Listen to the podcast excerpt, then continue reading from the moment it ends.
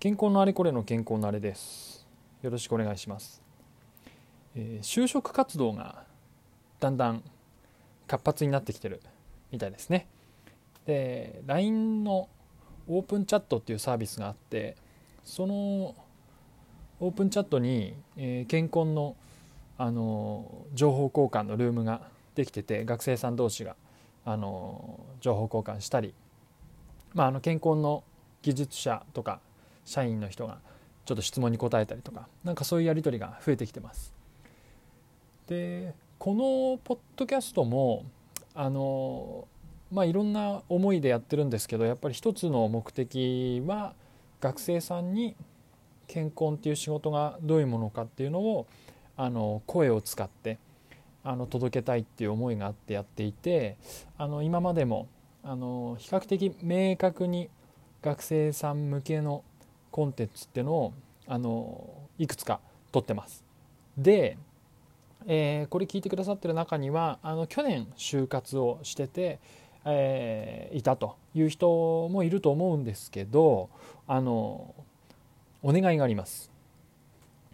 えー今就活これから就活する人で、まあ、研究室の後輩とかいたら是非教えてあげてくださいこのポッドキャストを。あのそれはですね、まあ、私が再生数を稼ぎたいとかあのそういう思いではなくてあの何て言うかな学生さんにとってまず仕事とか働くことってどういうことかそして健康ってどういう仕事かっていうのはかなり分かりにくい話だと思うんですよね。でその分かりにくい情報や話がなるべく正確に伝わるようになるとこれは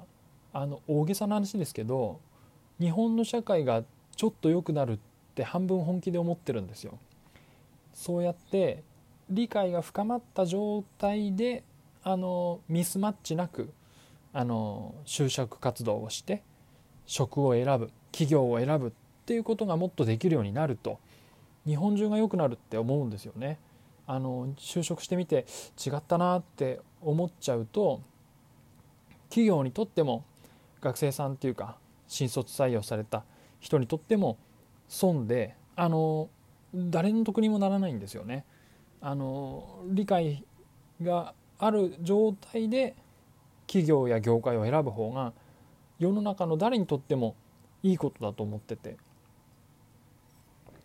でそのためにはいろんな方法で情報とか考えとかが伝わるのがいいなって思ってます。でこのポッドキャストはあくまでまあ私の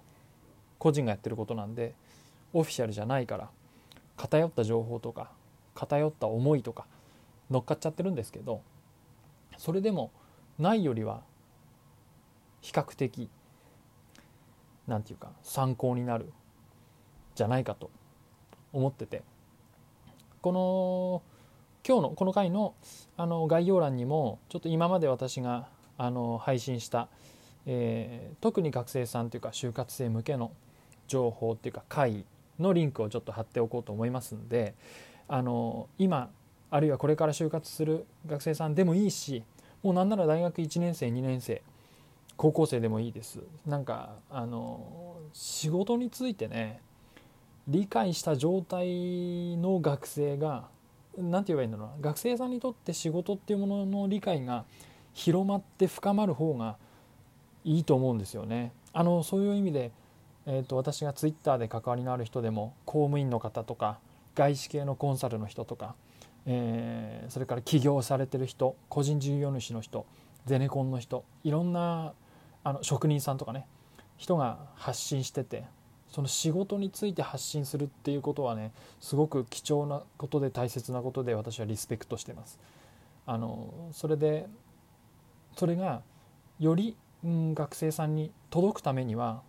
あのあんまりねツイッターで情報を一生懸命収集してる人ばかりじゃないと思うんですけどあの一つそのきっかけとしては知り合いづて先輩づてそういう格好でこういうのあるよって調べた状態で就活するのもいいと思うよっていうのがあるとねいいきっかけになると思ってるんです。それと私は今まで今日ここまでは世の中にとっていいって話してますけどあの就活の戦略としても理解をしてる学生さんの方が採用されやすいと思うんです。なんでかっていうとさっきも言ったように企業にとって誤解を含んでる学生さんっていうのはやっぱり内定出しづらい。なぜなら入社してもらった後にあなんか違うなって思って早く辞めちゃったりする可能性あるじゃないですかそれよりも理解が正確で、えー、的確な人の方が安心して内定出せるし面接の時にも質問に対する受け答えが噛み合うんですよね面接官と。でそのためには情報はあればあるほどいいと思います。なので、あの皆さんの就活の充実のためにもいろんな方法で、